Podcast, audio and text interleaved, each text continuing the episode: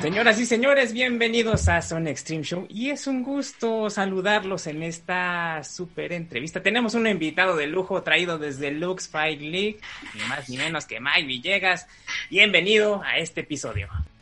Muchísimas gracias, pues, muchísimas gracias Gerardo, a ti y a toda la gente de Zone Extreme por, por esta invitación y esta oportunidad. Perfecto, pues un gustazo que estés aquí con nosotros. Y para empezar, el apodo de El Destroyer. Si eres muy Destroyer, de Chavito eres muy Destroyer. Esto está grabando en el Día del Niño. Y quiero saber, ¿de, Chavito eras muy Destroyer? Fíjate que no era tan travieso de, Chavito. Uh, sí tenía mucha energía. Siempre estaba así como con mucha energía. Eh, me cuentan mis papás que yo estamos solos en el kinder les decía, es que siento como algo les decía que no puedo y que una vez ellos me dijeron de cura, ay, dale 50 vueltas a la mesa. Y que ellos estaban en su cuarto y que escuchaban ruido y se sumaron y que estaba yo dándole vueltas a la mesa y que me agarraba. Tenía muchísima energía a pesar de que pues iba a la escuela en la mañana y en la tarde entrenaba artes marciales. Siempre tenía como esa energía, pero, pero era niño bien portado. Eras un niño muy bien portado. Porque porque este tienes las la raíces de las artes marciales desde chavito. Desde tus papás, eh, tus hermanos están muy influenciados en esta parte de, las artes marciales. Eh, creo que para ti ni siquiera las MMA, el jiu no es nada nuevo, sino que ha sido parte de tu vida desde muy chavito. Sí, fueron parte de mi formación, ¿no? Yo empecé en las artes marciales desde los cuatro años. Eh, bueno, poquito antes fue cuando empecé a entrenar con mi papá taekwondo y, y él me llevó a correr y me enseñó a patear un dom y una, y una que teníamos. Eh, y ya fue a los cinco años cuando entré a Lima Lama y luego hizo en otro arte marcial que fue Kundo Lama, hice mi cinturón negro. Y ahí en Kundo Lama sí entrenamos un poquito más estilo uh, kickboxing, shoot fighting, como el pancracio y, pero no tan en forma algo como Jiu-Jitsu y MMA, ¿no? Pero ya llevaba más o menos una leve idea, ¿no? Cuando hice mi transición al MMA y al Jiu-Jitsu. Eh, que ese es un poquito que vamos a hablar más adelante. Eh, ahorita justo dijiste algo muy importante. Mucha gente llega a pensar de que tú empezaste con el jiu-jitsu cuando fue el Lima Lama, cuando fue lo primerito que, este, que hiciste. Sí, Sí, mucha gente piensa que yo soy un jiu de, de 100%, que, que, es en lo que yo inicié.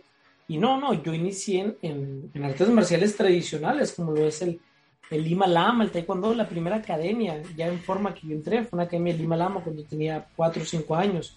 Y ahí estuve alrededor de unos 4 o 5 años entrenando en Lima Lama.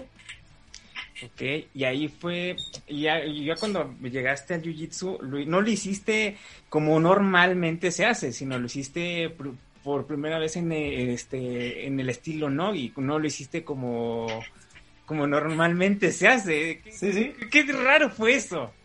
Sí, sí, fue, fue algo muy raro porque por lo regular la mayoría de las personas empiezan entrenando gi y luego se cambian a no gi o, o luego ya empiezan a hacer la transición de competir no gi y todo, ¿no?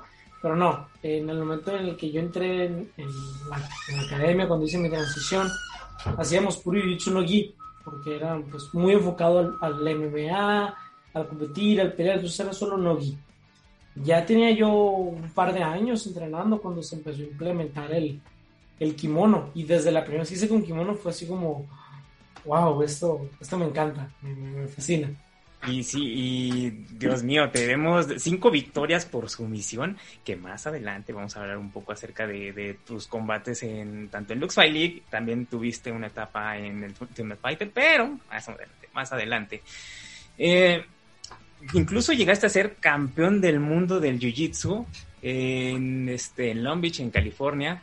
¿Qué se siente tener esa medalla de oro y ser un orgullo que muy pocos saben de este logro que tú tienes en, en tu historial?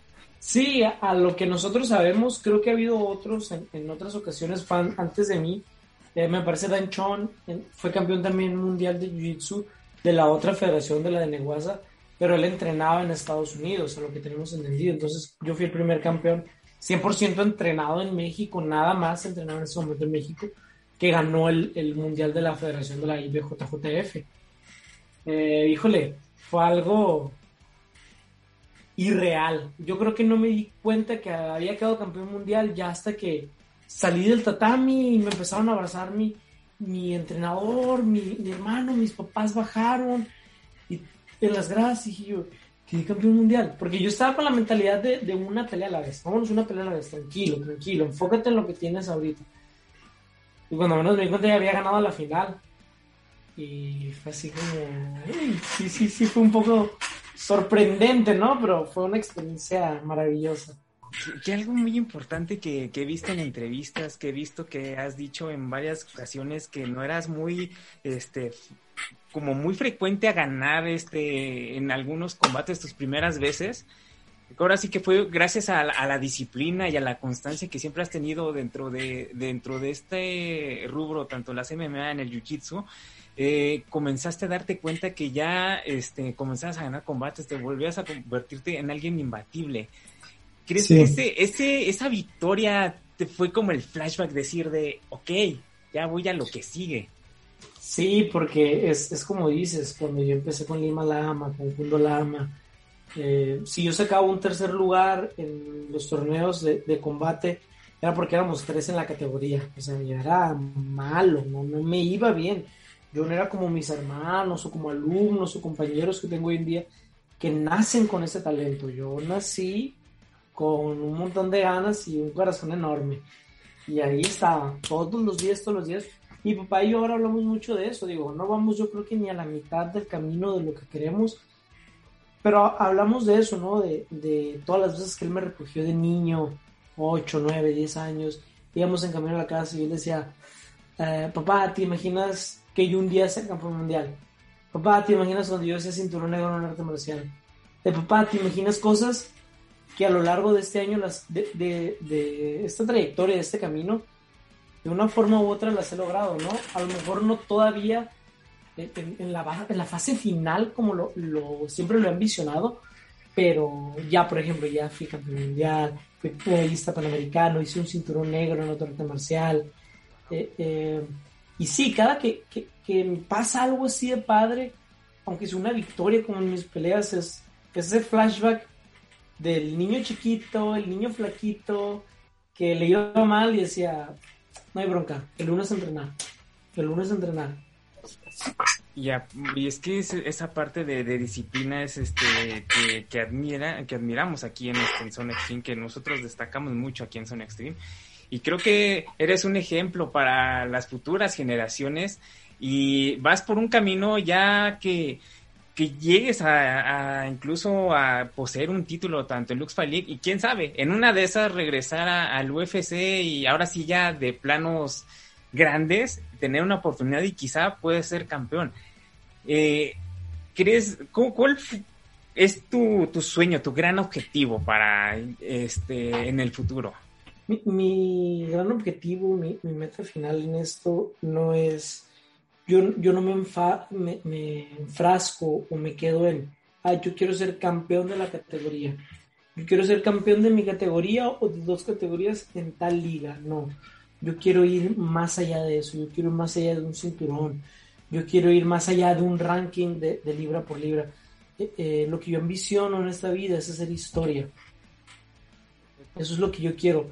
Yo, yo quiero un grado de gloria en este deporte, que mi nombre haga historia, que mi nombre quede para futuras generaciones, ser un ejemplo, servirle a las generaciones que me toque ayudar, incluso cuando ya no me toque estar en este mundo, eh, seguir siendo un ejemplo para futuras y futuras generaciones. E, eso es lo que yo ambiciono. Wow. Perfecto. Wow, no, no, nos sorprende ese, ese sueño, porque por lo general siempre nos digan, no, es que quiero ser campeón, es que quiero este, ir al UFC, pero de esa parte de dejar huella en la industria. Y aparte vienes de una meca de, de, del MMA, Tijuana, Tijuana donde hay muchísimos peleadores. Incluso tú estuviste, fuiste parte de Entran Gym. Ahorita ya este, eres parte de un gimnasio mucho más grande y mucho, con muchísimas celebridades que están ahí. Pero, ¿qué se siente también estar parte, ser parte de Entran Gym con todos estos peleadores que estuvieron, eh, que han sido parte de, estos inicios del MMA en México? Híjole, Entran fue una etapa en mi formación muy bonita, muy, muy bonita. eh, el entrenador Raúl, mis compañeros. Eh, fue algo muy bonito y, fue una pieza clave en mi formación y en el peleador que soy hoy en día. El, haber estado, creo que fue alrededor de siete años bajo el, mando de Raúl Arbizu. Eh, es un excelente entrenador, no por nada tiene tantos peleadores ahorita y tantos peleadores del centro y del sur del país migran aquí a Tijuana a entrenar en, en Entram. Fue algo muy padre, ¿no? Porque a mí me tocó entrenar 16, 17 años con Henry, con Mowgli, con Akbar, peleadores que yo los miraba a veces en mi día a día y de repente, ¡pum!, ya están en UFC. Fue como, wow, o sea, ya, ya llegaron ellos y ellos empezaron a abrir puertas para todos los que veníamos atrás. Entonces, fue una etapa muy bonita en, mi formación, el, haber sido parte de Entra. Ahorita que tocas ese tema de, de Henry, este, él tuvo la oportunidad de ser parte del The Ultimate Fighter en la primera temporada y tú llegaste en la tercera. Llegó un mail de, alguien de UFC y te impactaste. ¿No, te imaginaste ser parte de, alguna temporada de Ultimate Fighter? Sí, no, o sea, yo, como te digo, se van ellos, ¿no? Teco, Brando, todos un programa de desarrollo, luego unos los seleccionan para el para, para el Ultimate Fighter, unos se quedan en UFC, luego viene la segunda temporada y Polo Reyes estaba entrenando con nosotros en Entram y se va al Ultimate Fighter, pero yo los miraba y la cantidad de peleas que ellos tenían, ¿no? Yo tenía en mi récord apenas un 3-1. Cuando pues Raúl me preguntó que si en realidad era mi meta y todo, yo le dije que sí. Y me dijo, bueno, vamos a tomarnos las cosas un poquito más en serio. Este segunda mitad del año yo me di de baja temporal en la escuela Empecé a entrenar, hice una pelea más, gané y fue cuando me dijeron, te vas al programa de desarrollo seis meses. Me fui al programa de desarrollo seis meses a Kings MMA, que es el gimnasio al que ahora represento. Y fue algo muy bonito el programa de desarrollo también. Luego ya nos dicen, se acaban los seis meses, se regresan a su casa. Y yo creo que fue como a la semana más o menos que iba llegando yo a, entrenar. No, no, te miento. el, fue un correo el que me mandaron de que iba al programa de desarrollo con Raúl. Pero después de eso yo estaba haciendo unas compras con mis papás cuando ya habían pasado los seis meses, tenía una semana en Tijuana y me manda Víctor Dávila un mensaje que él era nuestro coordinador y que estaba a cargo de nosotros en Harrington Beach. Y me dice, oye, ¿qué estás haciendo? Nada, estoy aquí con mis papás y todo, bla, bla. Y me dice, oye, te tengo una mala noticia. Y yo, ¿y qué pasó? Y me dice, es que pues mira, yo sé que le echaste muchas ganas y bla, bla, bla. Y, bla, y yo, ajá, y, y luego, y me dice, pues lo malo es que no vas a poder pasar el Día de las Madres con tu mamá porque te ocupan aquí en Huntington Beach el 10 de mayo porque te vas a, al The Ultimate Fighter. Maldita sea, Víctor, ¿por qué siempre haces eso? Caramba. Te lo juro, yo tuve que agarrarme así de un estante donde estaba y fue así como... Y volteé a ver y papá, y papá se metiendo así, corrí ahora sí, papá, y le dije, estoy en el Fighter. Para mí fue algo muy importante porque yo tenía 20 años todavía y aparte, pues yo tenía un récord de 3-1, o sea, claro, tenía un récord en el cual apenas estaba iniciando como profesional. Y, y si no mal recuerdo, de esa generación del Ultimate Fighter, eras el más chavito. Eras el más joven. Yo cumplí los 21 al entrar a la casa. Si el día que llegamos a Argentina yo cumplía 21 años. Y te celebraron los muchachos. Vi que estaba por ahí Martín Bravo, Marcelo Rojo, Pablo Sabori, estaba Nano. O sea, no eran, eran rivales muy, muy pesados. Sí, sí, sí, En la eliminatoria te tocó Nano, que le mandamos un saludo. Que pronto que esté aquí en Son le hemos invitado y no nos ha este, dicho nada. Igual sé cómo están, nos tiene ahí en visto.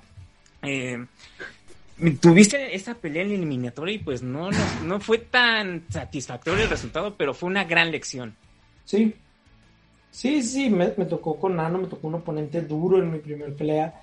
Eh, yo venía, eh, en todo eso no hay excusas nunca, no, no hay excusas decir, ay, perdí por esto, no, no, no, no. pero yo venía de subir dos categorías, yo peleé en 135 y subí a, 140, a 155 para el Ultimate Fighter era el que menos récord tenía y me tocó pelear con un peleador experimentado como Nano. Y siento que a pesar de todo eso, yo iba controlando la pelea al inicio, me sentía muy bien, me sentía cómodo, yo sentía que iba ganando, pero al final pudo más la experiencia de Nano y me agarró, me agarró bien con una izquierda y se me pagó. Pero como dices, a pesar de, del resultado de la pelea, crecí mucho como, como peleador y como ser humano. Tuve la oportunidad de aprender de grandes peleadores, tanto de México como de Latinoamérica, del coach first briefing, de lo que es estar encerrados. Esa experiencia es, difícil. Pero sí, sí, fue un gran crecimiento ese mes que estuvimos encerrados. Y te continuaste con 15 MMA. ¿Qué se siente estar con gente como un este un Shogun Rua, un Fabricio Verdún, un Yoto Machida, un este Darius, este Marvin Vettori, Kevin Gastelum? Dios mío. Y ya después ya vemos ahí Mike Villegas, un representante Mexa, orgullo de Tijuana. Madre Santa, ¿qué se siente estar ahí? Pues es muy bonito. Yo creo que algo que todos soñamos, ¿no? Mucha gente dice, trabaja tan duro hasta que tus rivales, hasta que tus, tus, este, a la gente que admiras se hagan tus rivales, ¿no? Pero en mi caso fue, he trabajado tan duro que ahora la gente que yo admiraba tanto, ahora son mis compañeros de entrenamiento.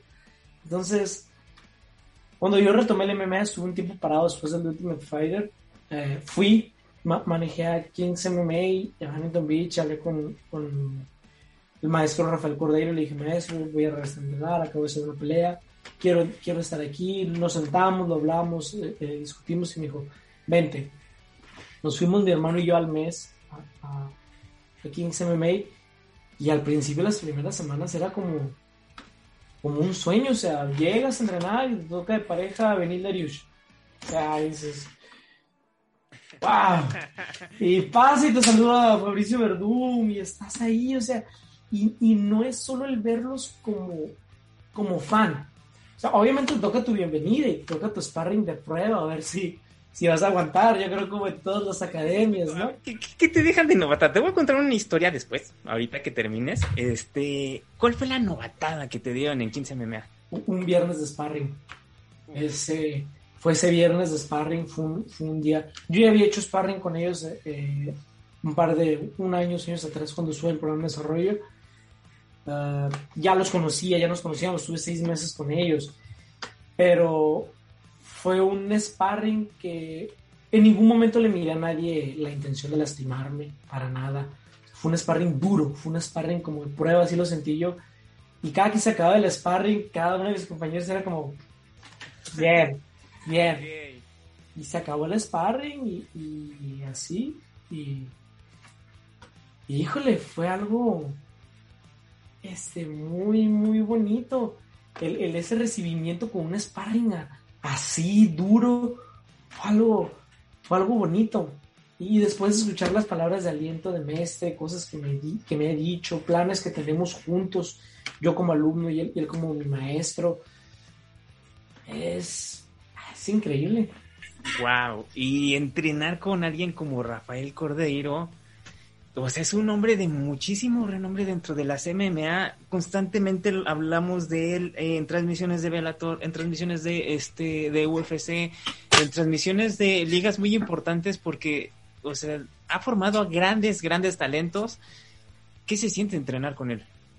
Híjole, es un honor, es un honor y una bendición poder, poder entrenar con él porque a veces tú piensas, ¿no? Dices, ah, tal combo lo hago de tal manera, y yo lo vi y dice, no, cámbiale algo tan pequeño como un pasito, agréselo a la calle, cómo cambia totalmente, o sea, es, es una persona súper inteligente para las estrategias, para los entrenamientos, el señor tiene una vibra que, o sea, entra al gimnasio y sabes que entró, o sea, sientes la energía de él, o sea, es, es alguien increíble.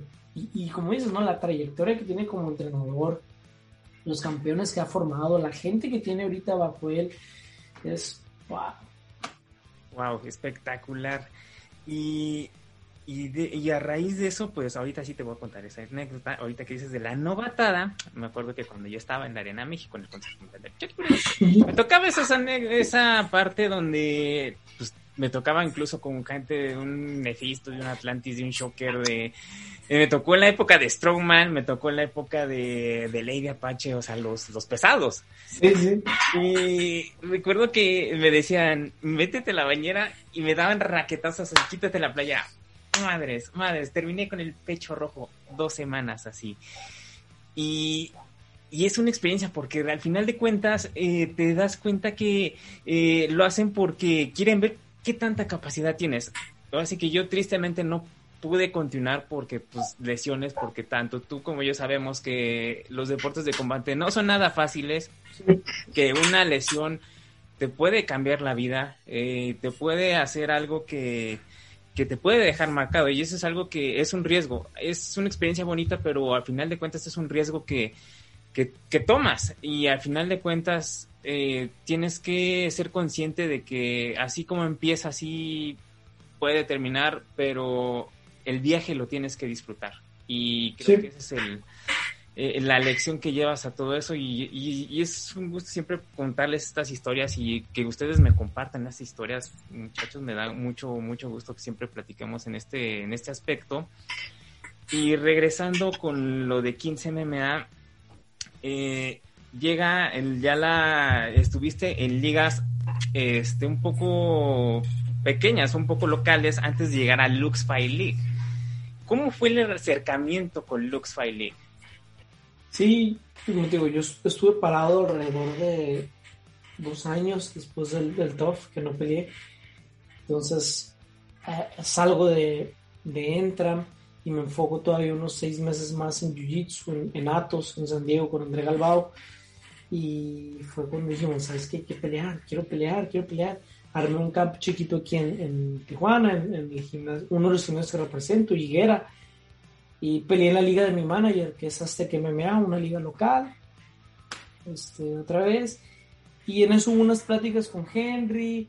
Eh, nos vimos en Guadalajara para un SL y lo hablamos. Y me dijo, oye, ando con Lux qué onda te interesa, porque independientemente de, que yo ya no era parte de Entram, sigo con muy buenas amistades dentro de Entram.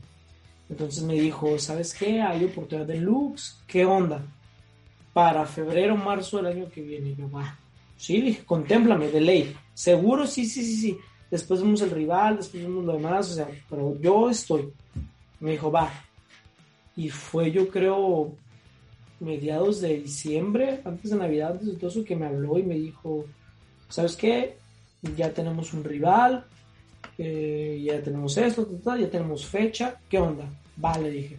Le mandé a mi manager, el manager me dijo que sí, vamos, y vamos, dije. Y, fue así, entonces me tocó hacer una buena demostración en Lux, les gustó lo que vieron de mí y, ya ahora hasta contrato tengo con ellos.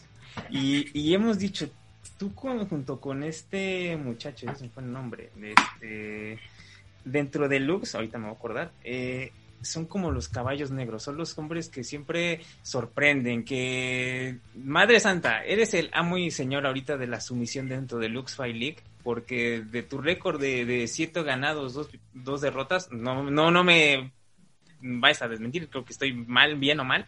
Estás bien. Estoy bien, estoy bien. Llevas cinco victorias. Eh, y la gran mayoría de las que has tenido en Lux han sido por la sumisión. Sí, sí, sí. Muy increíble. Y dentro de Lux, algo curioso que sucedió, de hecho aquí traigo la acreditación de aquella ocasión, que es de Lux 04, la última, de las últimas veces que le hicimos, lo hicieron en la Ciudad de México. Eh, no me acuerdo si fue en este Lux 04 donde tuviste problemas con el peso que incluso casi te nos desmayas. De hecho, te vi, estuve ahí porque hicimos un par de cosillas con, con Jesús y con este Joe Mendoza. Un saludo, que es cierto. Esta semana es este Lux Fight League, Lux 13, no se lo pierdan, aprovechando el comercial. Sí. Ya, ya todo, todo lo que sucedió en la cartelera, pues no se lo pierdan. Bueno, quieren revisarlo, pues está decisión final de, eh, con este Eduardo Mendoza, que da un poco más de detalles de toda la cartelera.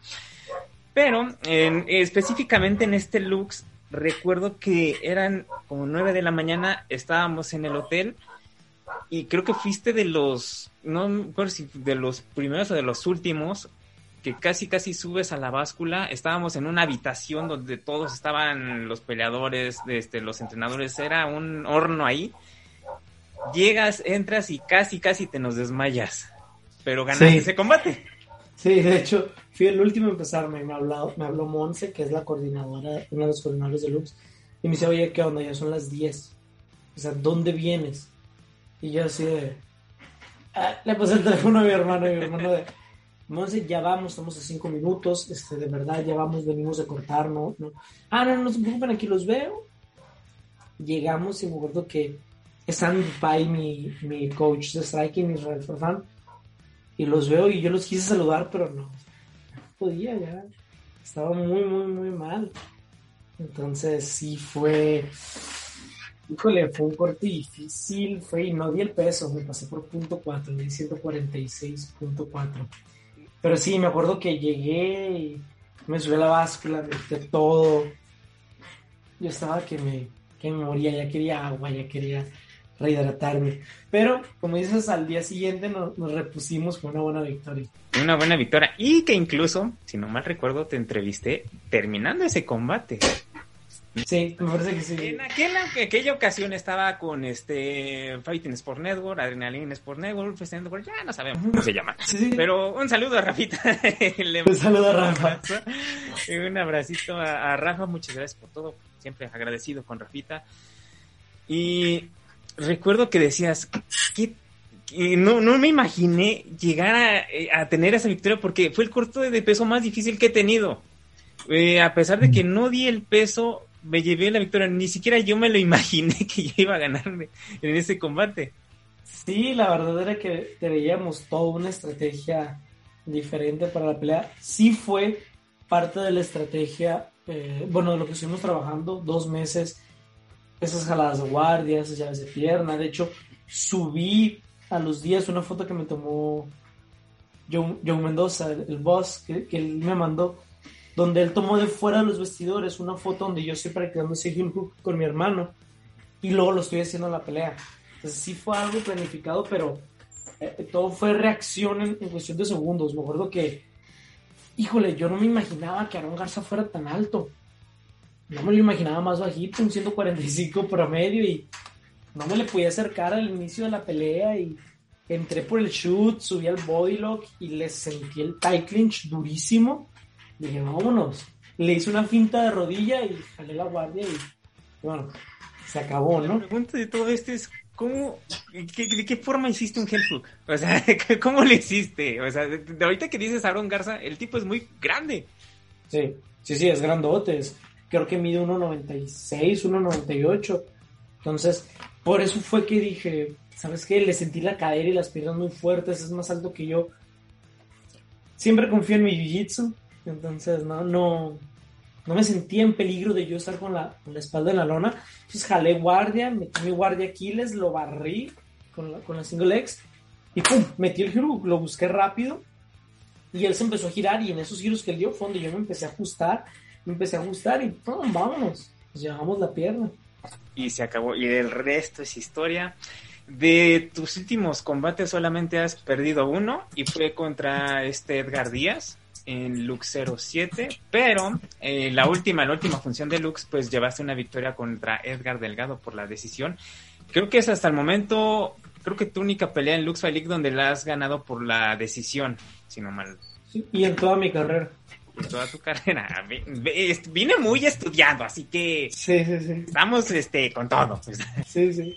Eh, ¿qué, te sientes algún día con, con el objetivo de ser campeón, de que te den esa oportunidad por el título? Porque creo que ya es justo que te, lo empiece, te empiecen a ver en la órbita del campeonato. Sí, yo creo que de los, de los 145 que el Lux, yo soy el que más, más racha lleva ahorita. ¿no? Para el, para el cinto. ¿Qué te puedo decir? Es algo que yo quiero. Como te decía hace rato, ¿no? Yo, yo tengo una meta y algo más allá de, del ser solamente un campeón más de la categoría. Pero es algo que me gustaría. Em, por ejemplo, está Diego ahorita que Diego es un peleador increíble. Diego está en otro nivel y y me encantaría tener el honor de enfrentarlo, de alcanzar a pelear con él, ¿no? Eh, lo veo a, veces un poco difícil. atención ahí. Sí. Madre santa, ¿qué, qué, pelea sería esa? O sea, los dos son muy buenos en el jiu-jitsu.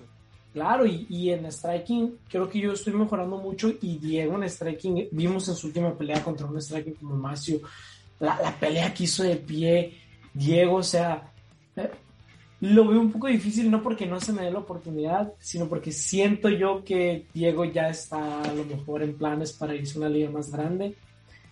Uh, si es así, que padre, le deseo todo el éxito del, mundo. Eh, es, buena, es un muy buen amigo Diego, nos llevamos muy bien.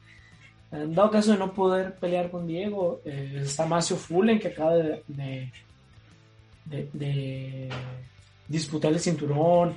Hay otros 145 también. Está Ronnie Jason, que por ahí tuvimos otro intercambio en, redes hace como dos semanas. Nos tuvimos el intercambio ahí de, palabras en redes. Entonces. Aguas, ahí, puede que se haga ahí ese combatillo con Ronnie. Sí, sí, sí, claro, claro. Él, él me decía que lo hagamos el 24 de junio, que ya, que él ya quiere pelear y que vamos el 24 de julio. Yo le decía, relájate, yo quiero el 6 de agosto no, pero que por qué, que necesitas mucho tiempo y todo. Yo, mira, yo sé que estás grande y por tu edad sientes que se te va el tiempo, tranquilo.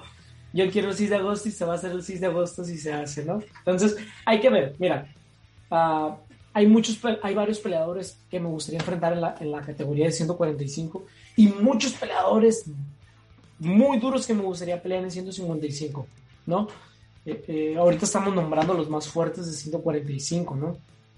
Entonces, y en 155, que es una categoría en la cual planeo estar activo, también hay, híjole, hay unos asesinos durísimos. Entonces, yo no he dejado de entrenar, me estoy preparando. Uh, y es ver qué, me va a ofrecer la liga. Si me va a ofrecer la pelea por el título, se los agradezco muchísimo, es lo que quiero, está bien. En el peor de los casos, que no me ofrezcan la pelea por el título, también está bien, vamos a seguir dejando marca y haciendo lo que más nos gusta. Como, lo he dicho otras veces, mi trabajo es el de ser peleador. Mi trabajo es entrenar, prepararme, subirme y pelear. Tras de mí tengo un equipo que son los que me ayudan a tomar las decisiones. Mi hermano, maestro Rafael Cordeiro, mi coach Israel Farfán, mis papás, mi manager, eh, todos ellos trabajan en unidad de decir, ¿sabes qué? ¿Qué es lo mejor para tu carrera? ¿Hacia qué rumbo vamos? ¿Qué camino vamos a tomar? Entonces, mi trabajo es pelear. A mí se me presenta la oportunidad, yo se las paso, ellos la prueban, vámonos. Ok, pero bueno, ya el reto ya está con Ronnie Jackson. Sí, ya. Madre, madre santa, ¿por qué siempre pasa esto? no sé cuántos programas le he dicho, cada que hablamos de Lux, cada que hablamos, que hablo con ustedes, hablo con Joe, hablo con Eduardo, hablo con, con Henry, me pone la piel chinita. O sea, son grandes peleadores, es un gran roster, es un este una empresa que va, va creciendo a pesar de todo lo, la contingencia, de que todo se hecho en este minuciosamente. Lux Fight League ha hecho bien las cosas y ha puesto el ejemplo para otras ligas como UWC. Este, había otra liga en Tijuana que también este era muy conocida, creo que se llama Crixus. Crixus MMA, que incluso estuvo aquí en la Ciudad de México pero Lux Fight League ha sabido expandirse dentro de la República Mexicana. Sí, yo creo que de las ligas que hay ahorita activas, eh, Lux Fight League es la que tiene peleadores más duros, a mi punto de vista, eh, más en, en, las dos categorías, 145 y 155. Híjole, esos dos roosters de, de Lux League están durísimos. 145 tenemos a los que ya nombramos, soy yo, está Eric Silva, eh, venezolano costarricense también durísimo. Marco Beltrán también. Marco Beltrán en 135. y has hecho camp con, con Psycho. Eh, ¿Qué se siente estar también con alguien que, es de mucha experiencia y que incluso ha estado también en Entram? Sí, de hecho yo conocí acá en Tijuana Marco, ya teníamos amigos en común y habíamos intercambiado palabras por redes, saludos, y lo conocí una vez que vino acá a Tijuana a un evento de, de Brave, de Brave MMA. Y aquí nos conocimos, hicimos muy buena amistad, nos topamos en, en el SL cuando hablé con Henry, le dije, oye, hay una posibilidad de que pelee en Ciudad de México, ¿qué onda? Me dice, yo estoy allá, si te quieres ir a hacer camp para la altura ya, pues te, me hablas. Y sí, hice un mes acá y las otras tres semanas, cuatro semanas las, las hice con Beltrán. Tenemos muy buena amistad, muy, muy buena amistad. Él me ayudó también en una de mis peleas para, para Lux en Monterrey, donde encontrar lugares para cortar y todo. Eh, cada que hablamos es, es, una muy buena persona, es un excelente peleador, alguien que admiro. De hecho, tenemos pendientes, tenemos ahí varias cositas que nos gustaría organizar juntos, un camp más grande, traer peleadores de otras partes, entonces ¿eh? pueden salir pues muy padres con, con Marco también. Wow, perfecto. ¿Y Marco? me debes esa entrevista, me has dejado en visto como dos veces, así que estamos esperando aquí en este Sun Extreme Show, así que ya sabes dónde encontrarnos. eh, mi querido Mike, pues, pues solamente te deseamos muchísimo éxito y que, que todo lo que nos has dicho ahorita este, se cumpla, que, que todos tus objetivos se, se cumplan. Eh, también lejos de, del MMA, eh, también te hemos visto ahí en el modelaje, este, echándole ahí las fotillos ahí de Instagram, tirando, este, Sí, sí, sí, sí. eres nuestro influencer de las MMA. Sí, sí. Soy, obviamente, pero con buenos resultados, yo creo que voy a ser como el Page Van Sant nombre, ¿no? De aquí en México.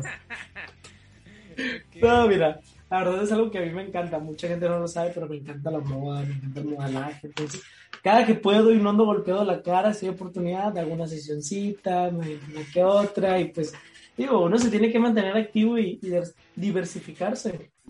Eso sí, eh, perfectamente, lo entendemos perfecto. Y hablando de, ese, aspecto, tenemos a uno aquí en Zone Extreme, que se llama Javo, y está a nada de abrir su OnlyFans.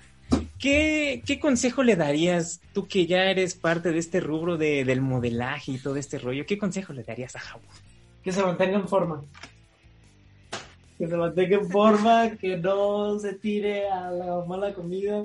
Híjole, es que es un tema muy complicado lo de OnlyFans, de verdad. Digo, qué curada que se va, que se va a animar a, a, a algo así, incursionar algo así. Yo, yo lo que, lo que le puedo aconsejar es que se mantenga en forma y que se mantenga activo en sus redes porque de ahí va a jalar a la gente.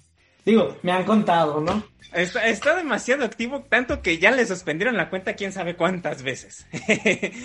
es la persona más políticamente incorrecta que hemos conocido. Un saludo a Jabo que debía de haber estado aquí, pero ya sabemos, está este, en otros asuntos, pero tomará en cuenta este consejo, imagino que va a ver este programa, lo tiene que ver, pues de hecho lo edita, y pues ahora sí que pues te deseamos suerte, mucho éxito en todo lo que hagas y pues a darle, a seguirle y, y esperemos verte pronto en el octágono. Muchísimas gracias, gracias por la oportunidad, por el espacio, siempre es increíble y, de muy buen gusto poder platicar un rato con personas tan afines, ¿no? En, manera de pensar y de ver las cosas. Muchísimas gracias de verdad y todo el éxito al programa.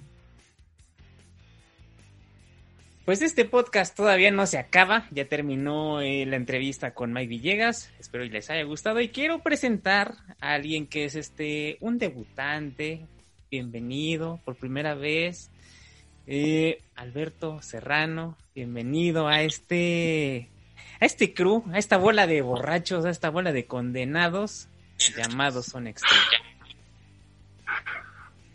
No, hombre, un gusto. La verdad es que no, no creo que sea una bola de borrachos. Sí, pues creo que me contactaron este, bien.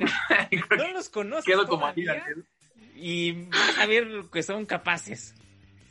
Creo que quedo como anillo al dedo, entonces no, hombre, al contrario, eh, el gusto es mío. Estoy muy emocionado por debutar, sobre todo porque el día en que termino debutando, que es un día en el que se anuncian cosas importantes, o bueno, se confirman cosas importantes. Entonces, honestamente, creo, creo que estoy bastante feliz, bastante emocionado, sobre todo. Emocionado y confundido. Eh, hemos salido. Hoy es 30 de abril, Día del Niño. Día del Niño, sí. Y como buen niño, cuando te dicen que este pues los Reyes Magos son los papás, estás confundido. Estamos muy confundidos con todo lo que sucedió con esto de Federación Wrestling. Madre mía, mucho que comentar. Ni siquiera hubo una sesión de preguntas y respuestas. Pues dejaron, es más, todos los medios estaban platicando, echando cotorreo y dijimos, vénganse para acá para Zone Extreme.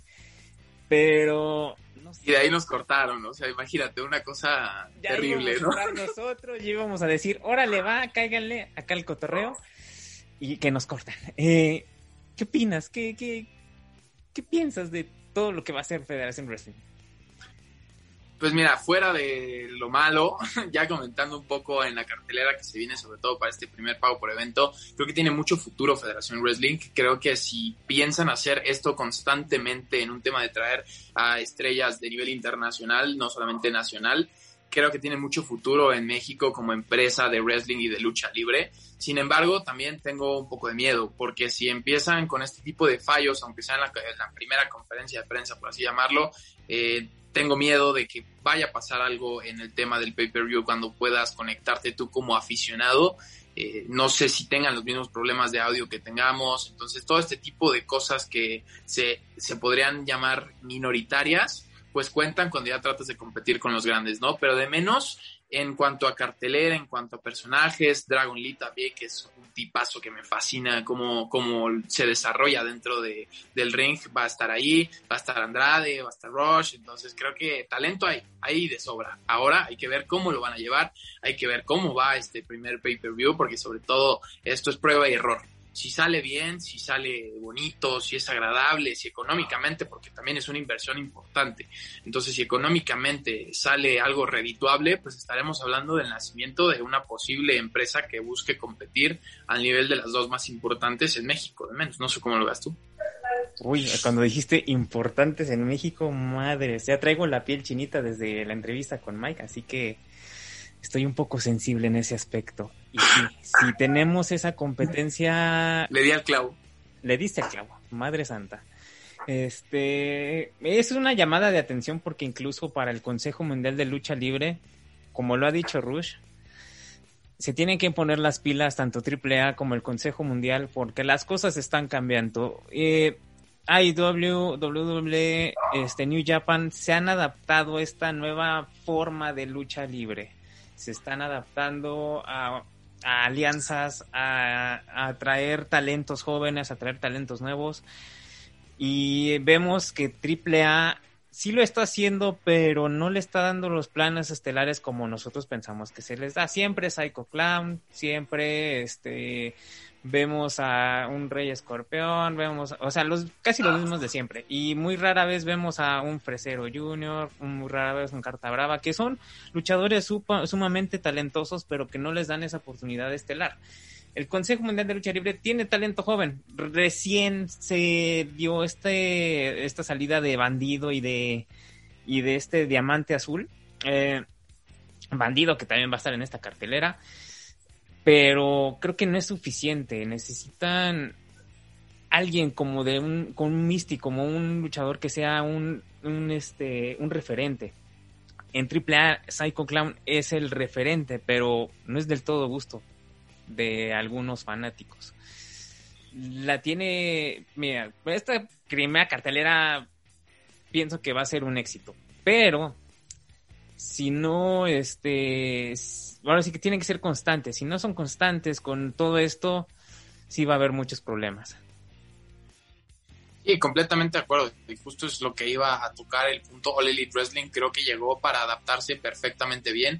Creo que es un ejemplo concreto de éxito en cuanto a no solamente tienes ex figuras internacionales como lo podría ser de WWE, como una de ellas que es Chris Jericho, que llegó a romperla a donde quieras. Entonces, aparte, es un modelo de negocio que ha funcionado porque le da a la gente lo que quiere sin ser completamente lo que quiere la gente. Me voy a, explicar, o sea, les da el campeón que buscan, sin embargo no se los da por un conteo rápido o por una lucha medianamente buena, no, no, no, está haciendo las cosas muy interesantes, está trabajando historias muy buenas y a la vez mantiene a los espectadores eh, contentos y los mantiene picados. Entonces, si Federación Wrestling aprende a hacer esto en un mercado ya hablando un tema nacional, pues creo que estaríamos hablando de algo que puede llegar a superar sobre todo al Consejo y a, y a AAA. Exactamente, así que pónganse las pilas Federación Wrestling. En producción llámenos, llámenos, nosotros hacemos Por favor. Hacemos algo muy chido. O sea, no solo Por favor. más luchas, también nosotros tenemos con qué queso las quesadillas. Así que pues también un saludo a los demás lucha, Adriancito, que lo veo casi todos los días en tu DN y a, y a este y a Bernie que también le mando un gran abrazo. Y vaya, pues mucho que pensar. Eh, elementos como Penta 0M, Matt Los Ingobernables, la sorpresa de Andrade 100 Almas que regresa a México. Eh, mucho que comentar. PJ Black, que hace mucho que no se veía como este aquí en México. Recuerdo que estuvo como independiente, ¿no? O no me acuerdo que estuvo con esta liga de, de Elite, Al Elite. Que, hacía Mm. funciones en, el, en la Arena México. Creo que recuerdo que estuvo APJ Black. Honestamente no me acuerdo concretamente. ¿eh? Estuvo Bobby Lashley también ahí. Ah, ese sí, ese sí. Bobby Lashley también estaba ahí. Pero interesante, la lucha que me más me llama la atención es la de Bandido Dragon Lee contra Penta 0M y Fénix. Santa madre de Dios. O sea, ahí va a haber un choque de trenes. Si hay un campeonato de por medio, ten por seguro que va a haber sangre ahí. Completa, completamente de acuerdo. Además, pues yo lo dije ahorita que, empezamos, que Dragon Lee para mí es uno de mis favoritos en lo personal en, todos los mercados. Entonces creo que esa lucha es una lucha que me emociona. Por ahí se puede llevar la cartelera eh, principal. Digo, ya sabemos que no va a ser el, el tema el tema estelar, pero me refiero se puede llevar la lucha del día, más allá de lo que pueda hacer Andrade, que es un genio. Pero sí, ese choque va a ser un auténtico choque de trenes. Y también en el lado femenino hay, hay con qué. O sea, también me esperaba honestamente menos y sí trajeron bastante nivel. Y sí, trajeron a mi crush. Se, se agradece. Gracias, Federación Wrestling. Se los agradezco de corazón. Al- Algo hiciste bien, hiciste un amarre o algo y te llegó. Ay, madre. Ay, gracias, gracias San Antonio, que, que lo tengo, que lo tengo aquí enfrente. Muchas gracias. Eh, pues todo esto queda para el 19 de junio. Nos dejaron con muchas cosas así pensando. Nosotros íbamos con la expectativa de sacar preguntas, y tú ibas elegante, nosotros veníamos con el saquito listo para decirle a Rush qué show, qué se va a hacer, cómo va a estar el asunto. Prácticamente pusieron un video y nosotros solamente estuvimos de espectadores. O sea, este mismo video lo vieron en YouTube, así que nos quedamos. Completamente de acuerdo. Pudimos habernos conectado a YouTube y no había problema, pero también, ahorita que ya lo estoy pensando en un tema más este, de mercadotecnia, por ahí puede ser un acierto, ¿eh? porque todas las personas que se conectaron directamente a YouTube, digo nosotros porque llegamos a, a chambearle como siempre, pero las personas como espectadores que se conectaron directamente a YouTube, que tuvieron la oportunidad de ver los videos, espero que ahí sí con audio, sobre todo el último, eh, creo que los deja con una incertidumbre, con unas ganas de que ya sea el 19, que bueno, es, es de junio, ¿verdad? Sí, el 19 de junio. Entonces creo que si lo buscaron de esa forma de dejar al espectador picado, pues sí, pero a nosotros que íbamos a chambear y que buscábamos hacer preguntas que le rascaran ahí un poquito a la polémica, bueno, no a la polémica, pero que rascaran ahí un poquito en algo, en algo que sacara tema, pues sí, sí nos cortaron feo. Sí, y ya se está armando ahí la conversación con la banda. ¿Saben qué? Ahí tienen nuestro contacto, ya saben dónde buscarnos. Y pues ahí está. La, la invitación está abierta a todos los medios, incluyendo Más Lucha. Me deben varias ustedes. Eh, para que estén aquí en el Zona Extreme Show. Así que, muchachos, bienvenidos a la zona. Y Alberto, muchas gracias por estar aquí con nosotros. Bienvenido a la zona. Ahora ya es tu zona también. Exactamente. Ahora ya van a, vamos a tener un tercero en las coberturas junto con David y acá su servidor. Y pues no nos queda más que darte la bienvenida. Ya después te van a dar tu bienvenida, estos condenados, por no decir canijos. Y pues nada, esto fue Son Extreme Show en su capítulo especial Federación Wrestling, entrevista con Mike. Un híbrido bastante raro el día de hoy.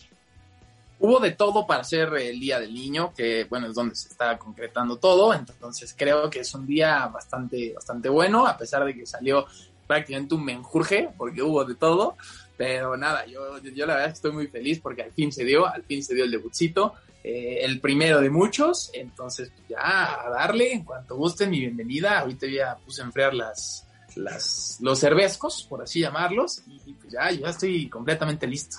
Sobre todo ansioso por el 19 de junio primero, pero listo por, por lo demás que se viene en Zona Extreme. Perfecto, señores, pues nosotros nos vamos. Esto fue Son Extreme Show. Un Son Extreme Show bastante extraño, sui generis. Un viernes bastante raro, pero bueno. Nosotros nos vamos. Muchas gracias por estar aquí con nosotros. No se pierdan decisión final. Ya viene el UFC 262. Se vienen otros dos especialistas en este rollo. Y Alberto, pues bienvenido también. Y ya también te tendremos en las coberturas. Así que, pues muchísimas gracias a todos los que nos vieron, nos escucharon, nos mentaron la madre. Muchas gracias. Nos vemos la próxima.